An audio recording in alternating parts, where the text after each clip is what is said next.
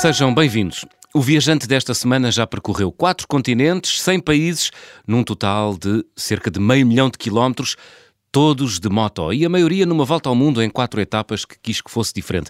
Porquê? É o que vamos saber na próxima hora. Carlos Azevedo, antes de mais, bem-vindo às Conversas do Fim do Mundo.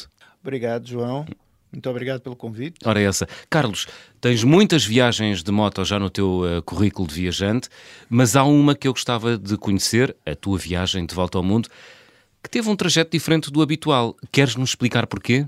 Olha, é assim. Uh, as tradicionais voltas ao mundo, digamos assim, normalmente são feitas no hemisfério norte e percorrem uh, essencialmente os Estados Unidos, a Europa e a parte da Rússia. Mas tu quiseres fazer uma coisa diferente. Eu quis fazer diferente porque uh, para ter uma percepção, eu queria ter uma percepção mais abrangente, o mais abrangente possível do planeta, do mundo, principalmente das pessoas e, e das culturas, e achei que seria mais interessante fazer, em vez de no sentido este a oeste, portanto, em vez de fazer uma volta real ao mundo, fazer mais de norte a sul e uh, onde as, as, varia, as, as os diferentes paralelos, digamos assim, hum. os, as diferentes latitudes dariam dão lugar a culturas bastante mais diversificadas uhum. e por isso achei que seria mais interessante fazer de norte a sul do que propriamente fazer de este a oeste ou de oeste a este. Muito bem, então de Lisboa nem foste nem para a esquerda nem para a direita, foste para onde? Fui. A primeira, a primeira etapa, hum. o primeiro, a primeira perna, digamos assim, foi de Lisboa a Bissau essa foi a primeira das, das quatro etapas. Eu tive que fazer etapas por uma razão muito simples, não tinha férias para fazer tudo seguido.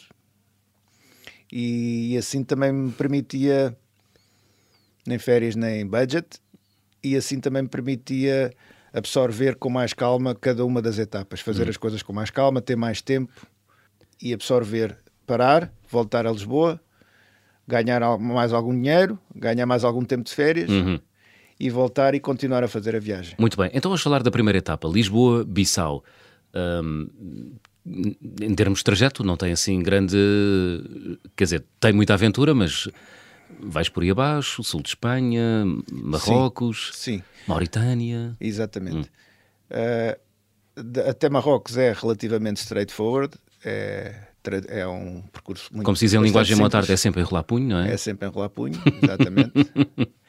E Marrocos já alivia um bocadinho o punho, porque já é uma coisa mais interessante do que o sul de Espanha. Mais interessante como assim? Logo, a variação cultural, a diferença cultural já torna a coisa mais interessante. E depois, Portanto, Marrocos, aí já paras mais vezes, é isso? Já, exatamente. O ritmo diminui, uh, porque realmente já há mais variedade cultural, já a paisagem também é completamente diferente, o ambiente também é bastante diferente, e até em termos de segurança, segurança rodoviária que eu estou a falar. Hum. Uh, convém também não, não. As condições das estradas também são um bocadinho diferentes, apesar de serem muito boas. E então é preciso também ter mais um bocadinho de cuidado em relação a isso. Mas depois há muitos veículos, não é? Ah. As estradas africanas uh, mistura-se tudo na mesma estrada, não é? Caminhões, sim, bicicletas, táxis, uh, burros. burros. Tudo, tudo, tudo. Portanto, também do ponto de vista da segurança na condução é importante baixar o ritmo. Hum eh, não só para absorver melhor o, a experiência, como também para termos mais segurança. Na, não queremos estragar a viagem logo no, nas primeiras semanas. Claro. Isso já te aconteceu? Uh... Já, isso já me aconteceu. Mas já, já, já vamos contar okay. isso. Então vamos lá, Lisboa-Bissau. Uh, o, o, dessa, dessa, dessa viagem, uh, o, o que é que retiras? Do que é que te lembras mais, Carlos? Olha, sem dúvida, a chegada à Guiné. Hum. A chegada à Guiné foi assim um momento épico para além do. Porque era o fim ou porque houve algum acontecimento que justifique esse houve adjetivo? Um acontecimento, houve uma série de acontecimentos, não foi só um, foi uma série de acontecimentos que, que marcaram uh, a, chegada à, a chegada à Guiné. Nós fomos quatro amigos uhum. uh, e fizemos a travessia da Mauritânia, uh, entramos no Senegal, depois continuámos, atravessámos a Gâmbia que está enfaixada ali no meio do Senegal, à volta do rio Gâmbia. Atravessámos a Gâmbia e entramos, decidimos entrar eh, na Guiné por uma fronteira muito pouco regular. Uhum. por uma picada no meio de uma floresta de cajus. Uau! Co- Como é que é uma floresta de cajus? É uma, é uma floresta hum, alta, baixa? Eu nunca vi um caju na vida, presumo que os nossos As ouvintes também não. caju são parecidas com as nossas figueiras, entre aspas. Aham. Hum. Talvez não são tão grandes, tão opulentas, mas são árvores relativamente ralas, ou seja, não têm muita folhagem. Têm um cheiro muito intenso, um cheiro doce muito intenso, o cheiro do caju maduro. Boa. e, e não tem folhagem rasteira. Ou seja, não é propriamente uma floresta. Parece uma savana, Uhum. digamos assim, ou um olival. Se calhar uma boa comparação para Um nós olival. portugueses é um olival Muito bem. em que as, as árvores estão mais ou menos dispersas, as folhas do caju são mais largas do que as folhas da oliveira, portanto tem-se mais vegetação, mas não é uma floresta densa, digamos assim. E foi interessante, nós não tínhamos muito seguro como é que ia ser a situação, mas a, a- a picada era muito bonita. Chegámos a um determinado ponto em que havia uma corrente agarrada entre um caju e outro a cortar a, a- a estrada a, co- a co- a cortar a picada. Uma corrente ferrugenta, nós parámos junto à corrente, saímos das motas, desligámos as motas e ficámos assim a, avaliar, a ver se aparecia alguém. Hum. E Não, apareceram. não fosse dar o, dar-se o caso de estarem a invadir a propriedade Exatamente, privada, não é? exatamente. Uhum, eh, apareceram dois militares Ui, armados. armados e olharam para a gente assim com um ar assim muito surpreso Eh, e, e nós dissemos boa tarde e eles ficaram ainda mais surpresos tiraram logo a corrente para o chão Perceberam? É pá, são portugueses, gente bem. Perguntaram-nos perguntaram-nos logo vocês, boa tarde, vocês são portugueses somos, somos então estão aqui a fazer o quê? Vieram de moto, de Portugal? Viemos, viemos. Nós parecíamos assim um bocadinho alien, aliens, Uhum. porque a roupa de mota com motas relativamente grandes era assim uma visão um bocadinho estranha, muito, muito estranha para eles. Então e a seguir? E eles, pronto, mandaram, mandaram as, a corrente para o chão, disseram-nos: podem avançar, são portugueses, podem avançar, bem-vindos, estou em casa. Olha, boa. Eu fui cauteloso nessa altura e disse-lhes: epá, não, a gente pode entrar, muito obrigado, mas precisamos carimbar os passaportes. Porque depois queremos sair e Exato. temos que ter os passaportes carimbados da entrada. Uhum. Eles disseram: não, não precisam de passaportes.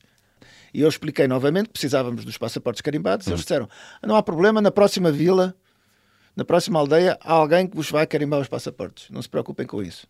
Então, a corrente na verdade era a fronteira. Era a fronteira, exatamente. Era a fronteira, era aquela corrente enferrujada entre dois cajuzeiros. Extraordinário. E foi, e, e foi, esse, foi esse momento que tornou a entrada épica?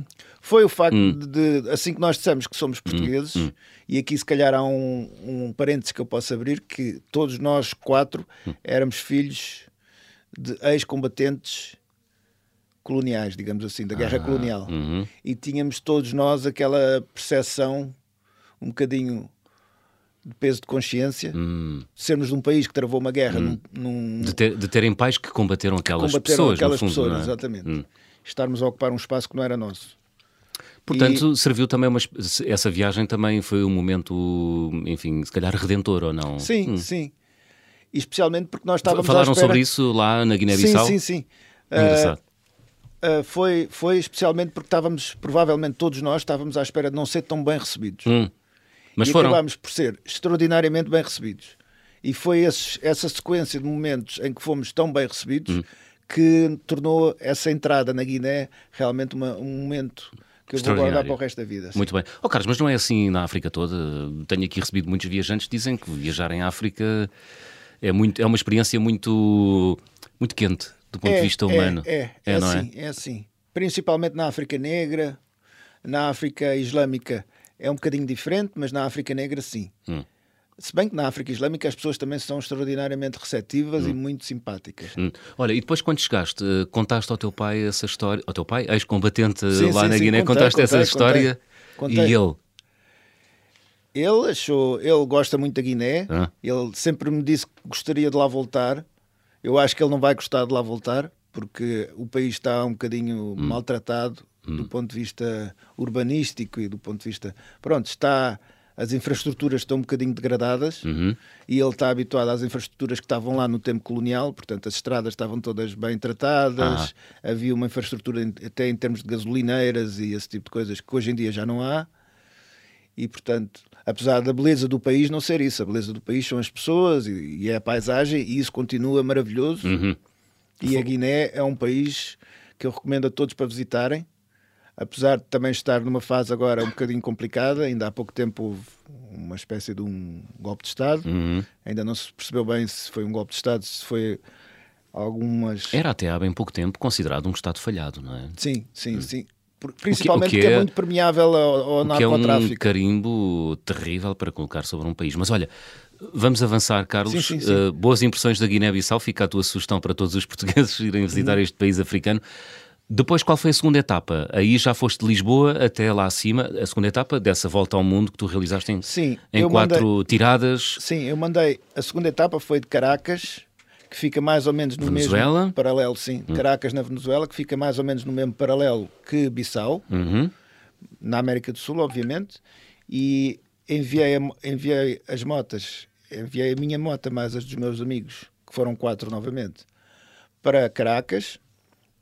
E de Caracas começámos a viagem que nos iria levar a atravessar toda a Venezuela, o norte do Brasil, a floresta da Amazónia, até ao Rio de Janeiro, onde começámos a viajar junto à costa e descemos pelo Uruguai Até lá abaixo, até a. Argentina, atravessámos toda a Argentina até o Ushuaia, que é a cidade mais a sul do planeta. É, já é outro campeonato, não é? É, é. Co- Conduzir na América do Sul hum, de moto não tem nada a ver com hum, o deserto africano ou as, ou as picadas do norte da África. Não, não tem do ponto de vista técnico, digamos assim, ou seja, Hum. do ponto de vista da condução da mota, há mais infraestrutura na América do Sul. Hum. Se bem que na Patagónia há aquilo que eles chamam o rípio, que é um- um- uma espécie de uma gravilha, Aham. que também é relativamente difícil de gerir, porque faz escorregar as motas e as motas estão carregadas, faz escorregar as motas e torna-se um bocadinho diferente. Mas como são áreas muito mais amplas, Aham. também se torna mais. A velocidade é maior e torna-se mais rápido. Como é que tu te sentes, eh, como é que um viajante se sente naqueles largos horizontes da América do Sul? Olha, um bocadinho peque- pequeno, Pequeno. essencialmente pequeno. Aham. Uh, a Patagónia é um, é um sítio incrível. Era algo que tu já procuravas há muito tempo. Era é? algo que eu já procurava há muito tempo. Eu, eu sempre fiz alguma pesquisa antes das minhas viagens. Uhum. Eu li durante alguns meses um livro que, que conta as crónicas do Fernão de Mangalhães Hum, e que foi uma inspiração para essa viagem. Os- as crónicas do, do António Pigafetta, que foi o cronista oficial, entre aspas, do, da expedição do, do Magalhães. E, e eles, entre outras coisas, falavam muito da, da primeira experiência dos europeus numa série de novas novidades que havia na América do Sul que eram completamente desconhecidas do mundo ocidental por exemplo. por exemplo, um ananás, eles fazem a, a primeira descrição, uma coisa muito simples, mas a descrição do, do, do primeiro ananás no- na crónica é uma coisa deliciosa, é uma pinha doce. Sim. E os pinguins são galinhas com sabor a peixe. Ah, uau. Então essas pequenas descrições são realmente uma riqueza fantástica. Ainda E- hoje em espanhol se diz pinha, não é? É, pinha. pinha. O ananás. Sim. Engraçado. E então essas pequenas descrições que o Pigafetta fazia das coisas novas que eles viam é deliciosa. Olha, e confrontaste lugares que leste nesse livro Sim. com, com efetivamente os lugares físicos? Sim, sim.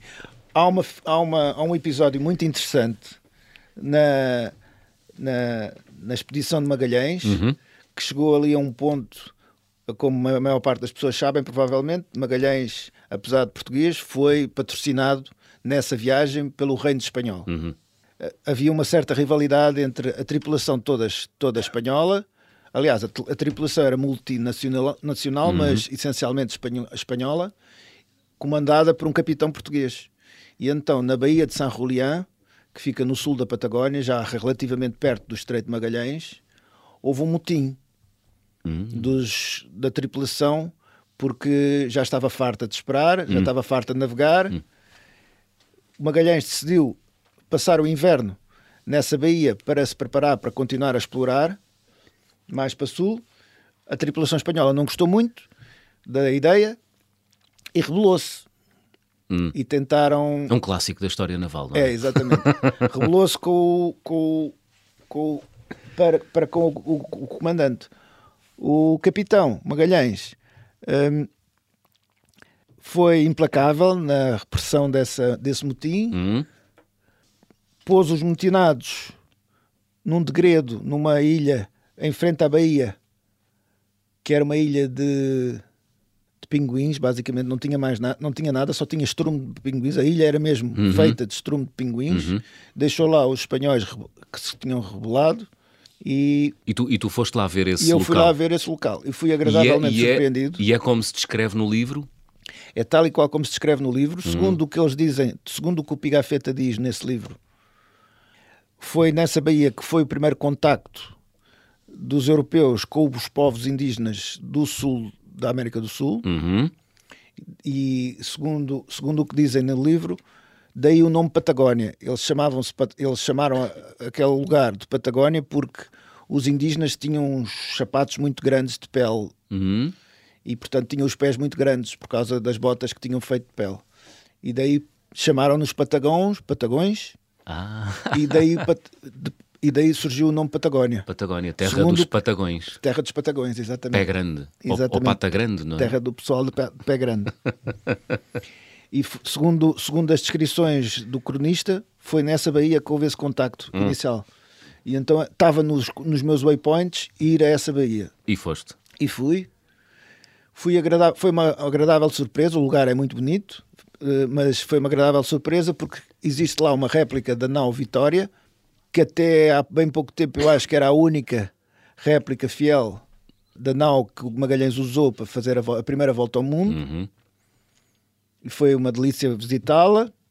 E, e foi muito interessante também perceber que um português era tão bem cotado, entre aspas, tão bem elogiado num sítio tão longínquo como numa baía perdida no meio da Patagónia. Carlos, temos que avançar. Estamos sim. quase no final da primeira parte. Ainda nos faltam duas etapas da tua volta ao mundo e vou querer que me expliques quando é que começaste a viajar e de que forma.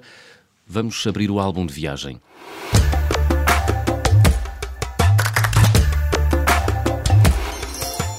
Carlos, eh, de todas as viagens que já reali- realizaste pelo mundo, guardas assim algum objeto, hum, seja, enfim, Guardo. pelo qual noutros assim um grande carinho? Vamos lá. Guardo, guardo vários. Rápido. O que eu destaco mais é uma, uma pulseira de contas de jade que um amigo malaio me deu quando nós fizemos uma viagem de Kuala Lumpur até ao Myanmar, de mota. Uhum. e, e eu olhava, ele estava sempre a mexer nas contas de Jade.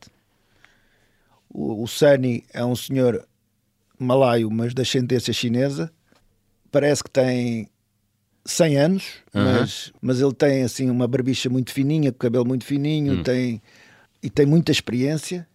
Tornou-se um grande amigo. Ele veio a Lisboa viajar Uhum. eu emprestei-lhe uma moto e fomos, fui-lhe mostrar um bocadinho de Portugal.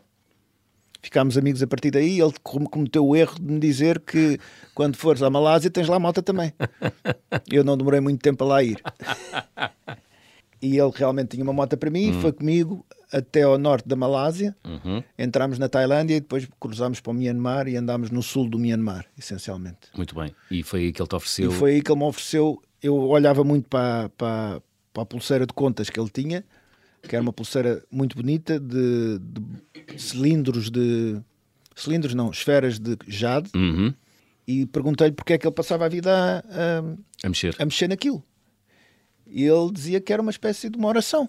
Ah, E no fim da viagem, quando eu me despedi dele e fui, fui, fui para o aeroporto, ele agarrou na pulseira e deu-me, e eu tenho até hoje. bonito. E é uma é assim uma coisa que eu guardo. Como... Nós mantemos contacto. Hei de lá voltar, hei de voltar à Malásia, que é um destino fantástico, Boa. onde voltei a encontrar Magalhães, mas isso depois fica para outra conversa, se calhar. Carlos, hum, qual foi a terceira etapa desta viagem de volta ao mundo em quatro tiradas? A terceira foi. Eu cortei a viagem, Hum? eu não tinha tempo para fazer de Caracas a, a, a, a, Ushuaia seguido. Ah, E então, porque há ali uma etapa no meio, há um, um trajeto Uhum. no meio dessa etapa que é muito, muito difícil, que é a travessia da Amazónia. Uhum. E então, como, não- como isso implicava muito tempo, eu acabei por fazer. A segunda etapa foi do- de Caracas ao Rio de Janeiro, Ah, ok. depois voltei para Lisboa Hum. e voltámos todos para Lisboa e depois voltámos ao Rio de Janeiro e vo- voltámos a agarrar as motas no ano seguinte e fizemos então Rio de Janeiro, Ushuaia. Hum. Ida e volta. Muito bem. E depois, Depois, a última etapa, a quarta, a quarta? a moto já estava em Lisboa e eu fui de Lisboa a- ao, Ca- ao Cabo Norte, na Noruega, que era o ponto mais a norte onde se pode chegar de moto. Atravessei toda a Europa ocidental. terrível, não é? Ventoso, gelado. É, Mas é, engraçado, está lá um marco, não é? Cheio de Tá, autocolantes. tá, tá, tá. Porque há muita gente, há muitas peregrinações, entre aspas, Sim, de sim, mota, sim. não é? É um ponto, é um, um ponto famoso entre os motociclistas. É uma espécie de quilómetro zero, não assim. é? É exatamente, exatamente. É uma espécie do nosso Cabo da Roca. Exato. Se bem que o nosso Cabo da Roca é bem mais bonito. É? É.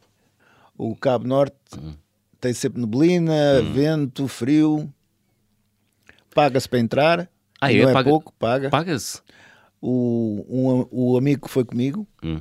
ele não começou a viagem comigo, mas foi lá ter, que fez quase todas as etapas comigo, Uhum. chama-se Teles, Arménio Teles, é o perfeito companheiro de viagem. O que é isso de um perfeito companheiro de viagem? Uh, não, não interfere com o nosso espaço e nós não interferimos com o espaço deles. Nós temos e temos uma sincronia quase perfeita em termos de, de hábitos. Quando ele quer fumar um cigarro, eu quero parar porque quero ir à casa de banho Uhum. e não é preciso falarmos. Olhamos um para o outro e já sabemos. Temos mais ou menos o mesmo ritmo de, de- de condução, Boa.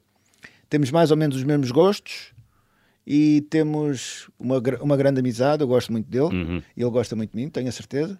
Porque pode ser um problema, não é? As paragens de mota É, numa pode, pode. grande viagem, não é? Pô, das viagens. Começa a, começa a ser. se- gente que para muito começa a ser um empecilho, não é? Exatamente. E gente que não sente as coisas da mesma forma que nós também. Pois. Gente E- que quer arredar muito rápido, não é? Exatamente, e que não dá valor a uma cascata, por exemplo, a uma paisagem, que Hum. quer é tirar fotografias para o Instagram. Hoje em dia há muito isso. Pois. E é um dos. É uma das coisas que infelizmente as pessoas cada vez mais sentem menos Hum. e, e querem mostrar o que é que fizeram. Tu, tu és, tu és daqueles eh, viajantes de moto que gosta de ir devagar, ir parando, saboreando cada Sim, paragem? sim, sem dúvida. Ou é- porque há muita gente que é um- é- são verdadeiros papa-quilómetros, não é? Querem sim, sim. é andar, andar, andar, andar e, e nem desfrutar, não é? Sim, eu sou o oposto, eu gosto de andar devagar, Hum. Gosto de parar muitas vezes. Aliás, uma das coisas que vão sempre na minha moto é a tenda de campismo e uma refeição Hum. ligeira, uma lata de qualquer coisa, ou um- uma chouriça, uma coisa qualquer, para caso seja necessário. Isto porquê? Porque se há um sítio que me agrada muito, Uhum. eu quero ter a opção de parar e ficar lá durante a noite. Queres ter esse privilégio, não é? Exatamente. Muito e bem. isso aconteceu nessa viagem do Cabo Norte, por acaso aconteceu várias vezes. Hum. Chegar, por exemplo, a um fiord ou chegar a um lago e achar aquilo tão bonito, tão deslumbrante que monto a tenda e fico aqui e amanhã continuo. Não tinha nada que me, me obrigasse a ir mais rápido, Só para ter o prazer de só para ter o prazer de ficar ali. Sim, E o estar ali é, para ti é uma coisa preenche-te? preenche, preenche, preenche sim. Eu sou muito visual, sou muito emocional e, e ter o privilégio de estar em alguns sítios onde muita gente não, não tem esse privilégio é realmente único e há que aproveitá-lo quando lá estamos. Muito bem. Olha, vamos, vamos voltar a, a esta última etapa. Portanto, foste de Lisboa para o Cabo Norte e depois daí, Cabo Norte na Noruega. Sim. E a partir daí, essa tua última etapa dessa viagem de volta ao Depois mundo levou-te por onde? Subi a Noruega toda até ao Cabo Norte, depois atravessei a fronteira para a Suécia, desci toda a Suécia até à fronteira com a Rússia. Entrei na Rússia, fiquei uns dias em São Petersburgo, que é uma cidade fantástica e que tem o- uma série de, de locais que têm, precisam de tempo. Precisam de tempo porque são, mas, são locais majestosos, é isso? Exatamente. O Hermitage, por exemplo, é um, um museu que eu quase que arrisco dizer que rivaliza com, o- com o Louvre, Uhum. mas que é muito mais low profile, mas que tem realmente pérolas em termos artísticos fantásticas e é super opulento, é, é realmente um, um, um sítio fantástico. Hum, São Petersburgo, São Petersburgo em si, imperial, não é? Exatamente. E eu tive a sorte de passar lá as noites brancas, que são aquelas noites de verão em que a noite é 40 minutos. Uau. O, o sol desce, há um pôr do sol que não chega a, a desaparecer completamente e volta a nascer. Hum. Uh, portanto, as noites brancas são um bocadinho isso e a cidade fervilha com atividades, com, com festas, com, com uma série de coisas. Eles celebram isso, é isso? Celebram, celebram. Hum. Todo, toda a parte de muito a norte hum. celebra isso. Na Noruega também. Uhum. Eu, na Noruega, tive a oportunidade de acampar numa quinta durante a noite, a, a, noite mais curta do ano, ou seja, o, o dia mais longo do ano, porque uhum. não chega a haver noite. Portanto, no solstício, de, solstício verão, de verão. Hum. E eles celebram também, vêm para, junto ao mar e fazem uma espécie de um churrasco com umas salsichas. E as pessoas da quinta foram amáveis e convidaram-me convidaram para, para, partilhar a refeição comigo. Uhum. E até ficaram um bocadinho surpresos de eu estar a acampar, porque estava frio. Disseram que eu podia ir dormir, dormir na, na casa deles, mas é. eu agradeci, mas não fui, fiquei, uhum. preferia ficar ali. E voltando ao roteiro, uhum. desci pela Suécia, Fiz a, a, Suécia quase toda pelas estradas florestais, não fiz pelas estradas principais. Uau! Por duas São razões. florestas de uh, abetos? Não, sim, não sim, são sim. abetos, não é? São uma espécie de pinheiro. Eu não percebo muito disso, mas acho que sim, são é, abetos. Talvez. Acho que sim. Ok, muito bem. Então, Noruega, Suécia, por aí abaixo, Rússia. Rússia. Depois entrei pela Estónia. Uhum. Estónia, Letónia, passei uns dias em Tallinn, que também é uma cidade fantástica. Depois eu queria ter atravessado a Bielorrússia, mas não consegui. Uhum. E então desci mais um pouco e entrei pela Polónia, uhum. eu acho. Depois continuei a descer e fui até à Hungria, Bulgária. E depois fiz a parte sul da Europa, pela Itália. Até Portugal. Até Portugal. Muito bem. Exatamente. E assim completaste a tua viagem de volta ao mundo. Sim. Mas tu já viajavas de moto antes desta viagem de volta ao mundo. Foi feita em quatro tiradas, contaste-as aqui, entre 2004 e 2008. Ó oh, Carlos, quando é que tu começaste a viajar? Eh, foi cedo com os teus pais, não foi? Foi, foi. Os, os teus meus... pais eram. Os meus pais têm até hoje hum. um estabelecimento comercial. Uhum. Eu cresci numa mercearia. E então o, o, carro de casa nunca foi um carro normal. Uhum. Era sempre uma, uma carrinha, uhum. uma furgoneta, como se, aquelas carrinhas de caixa fechada. Hum. Deixa-me adivinhar, no verão saíam as caixas da fruta e entravam os colchões. Exatamente, exatamente. e, e, era o que bastava para nós nos perdermos um bocadinho por Portugal e, e, com isso comecei a viajar com os meus pais. Qual, qual, é assim a memória mais fresca que tens de uma viagem na furgoneta dos teus pais? Olha, foi a mais, a mais marcante foi provavelmente uma ida à Ceuta, uh -huh. que era muito exótico na altura, com o meu irmão. O meu irmão era bebê na altura e, e, íamos para outro continente e foi, foi muito toda aquela história de apanhar o ferry, sair num sítio com pessoas completamente diferentes, diferentes é. tapadas, com uns sons esquisitos de oração assim no, no ambiente. E tu, tu, no, no, tu lá atrás, não é? Sim, eu lá no atrás, colchão. eu e o meu irmão, sim. Isso hoje em dia era impossível, não é? Não, não acho que seja, mas, mas é as crianças, uh, os pais de hoje em dia provavelmente teriam muito mais reservas em Sim. fazer isso. Hum.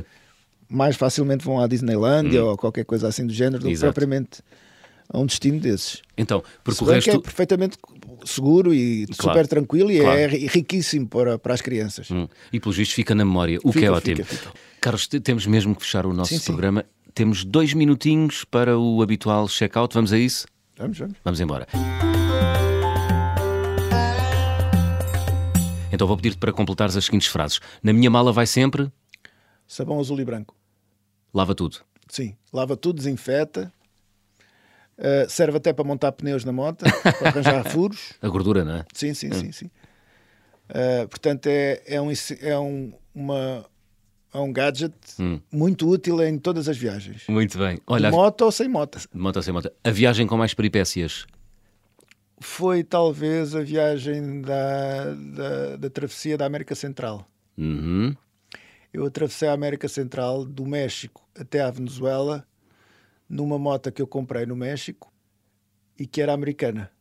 E então, e a América Central, como a maior parte das pessoas sabe, tem países relativamente pequenos, ou seja, muitas vezes, se for andar relativamente rápido, hum. que não era o meu caso, pode-se ultrapassar até dois países no mesmo dia. Hum. Ou seja, quatro fronteiras. E fazer a travessia de fronteiras com uma moto americana, com um cidadão português, em que o documento da moto é uma declaração de venda hum. escrita em espanhol. Levanta muita suspeita. Mexicana levanta um bocadinho de suspeita. Então, negociar toda essa situação né, em, em, cada uma das fronteiras foi. foi... Consumiu-te. Foi engraçado, porque acabávamos por. Uh, eu já ia, de certa forma, preparado para, para passar algumas horas nas, em cada uma das fronteiras. Hum. Essa rota é muito feita pelos americanos que, que espalham literalmente dólares, notas de 100 dólares nas fronteiras para passar rapidamente. Hum. A moto que eu comprei não tinha nada a ver com a moto dos americanos, que vão sempre com motas muito grandes e sofisticadas. Uhum. A minha era uma moto muito humilde, que me custou mil euros, uma coisa já bastante antiga. E mil euros, não mil dólares na altura, e de maneira que quando eu chegava às fronteiras eles percebiam logo que eu não ia, não tinha 100 dólares nem para mandar cantar um cego, quanto mais para, para, pagar, eh, para pagar para me tratarem da fronteira. Então percebiam logo e de certa forma ajudavam. Hum. Mesmo os dealers da fronteira ajudavam-me, diziam-me: olha, vai ali, vai ali, vai ali, ali hum. é que se faz isto, ali é que se faz aquilo. E e nas fronteiras propriamente ditas as pessoas eram muito simpáticas. Muito bem. O carimbo mais difícil de obter até hoje, qual foi, Carlos? O carimbo mais difícil foi o do Myanmar. Myanmar. Porque levantaram-te muitos problemas? Levantaram, na altura ainda não estava aberto ao turismo. Hum. Aliás, só foi possível. Na altura devia chamar-se Birmania, não é? Exatamente. Hum. E, e não estava aberto ao turismo. Foi conseguido porque o Sunny, o tal Malai que eu falei há pouco, uhum tinha contactos na, na, no país, era sogro, ou a, minha, a, filha dele namorava com um diretor de um hotel no Myanmar uhum. que recebia malaios e tailandeses para passar a fins de semana nesse hotel, uhum. que ficava numa ilha no sul do Myanmar, e que através disso conseguia arranjar vistos.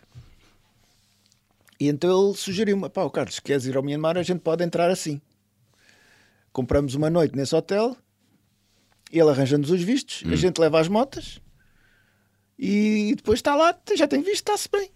Depois andamos um que não podemos subir muito porque lá para cima não se consegue ir, pois. mas pelo menos andamos ali na parte sul. Pois é confiar na sorte, não é? À, é. Boa, à boa maneira portuguesa. Sim. E, Himalaia, pelos vistos, Himalaia resulta bem. resulta bem. Resulta. Resulta bem. Ser positivo é hum. meio caminho andado. Muito bem. A recordação de viagem mais cara, Carlos, onde é que perdeste a cabeça? Olha, foi na Costa Rica. Hum. Eu comprei uma tela que me apaixonou. Um... Eu gosto sempre de trazer coisas locais. A Costa Rica foi um bocadinho uma desilusão porque está muito americanizada. Uhum. Quase que não se fala espanhol já. Fala-se essencialmente inglês. É tudo um bocado americanizado. E eu andava à procura de alguma coisa típica do país. Uhum e não encontrei assim nada de especial, mas encontrei uma loja que tinha telas, pinturas. E, e encontrei uma, uma pintura de um sapo, daqueles sapos venenosos, uhum. que tem muitas cores e, e gostei muito da pintura e, e, foi cara, mas, mas acabei para comprar e trazer e, e acaba, acabou por ser uma, uma das coisas mais caras que eu, que, eu, que, eu, que eu comprei em viagem. Com cara?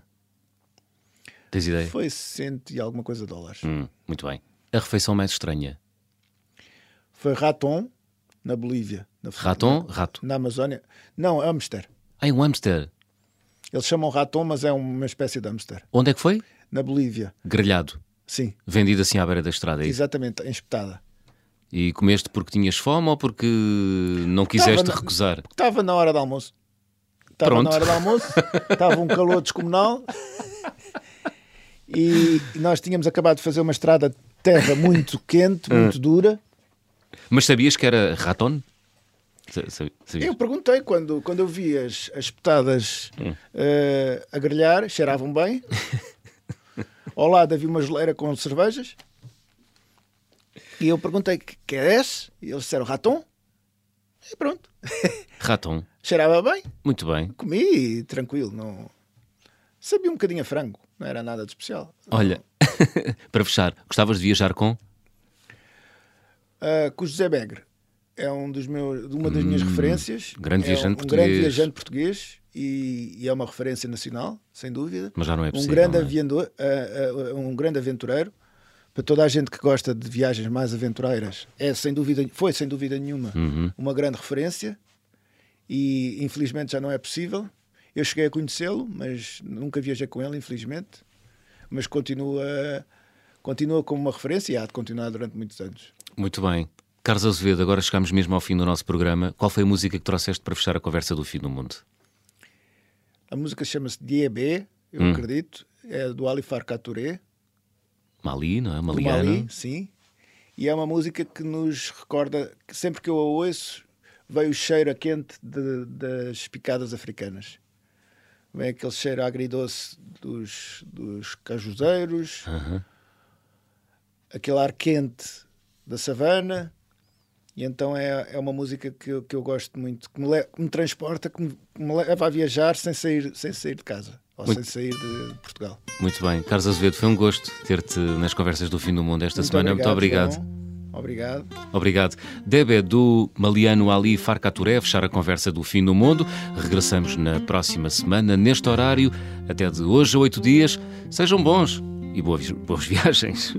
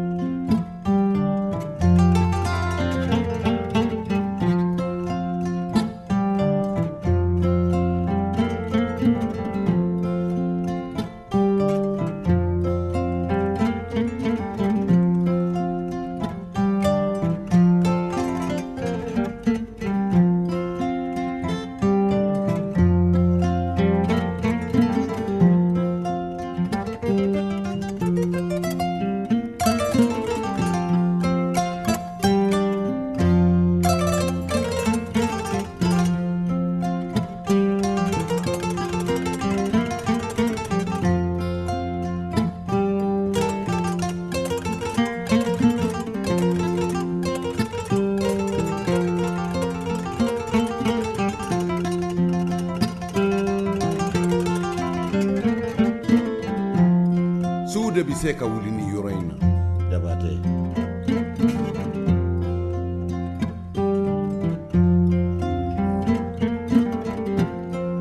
Ɲɛgɛn min ka ɲi y'a faamu dɛ.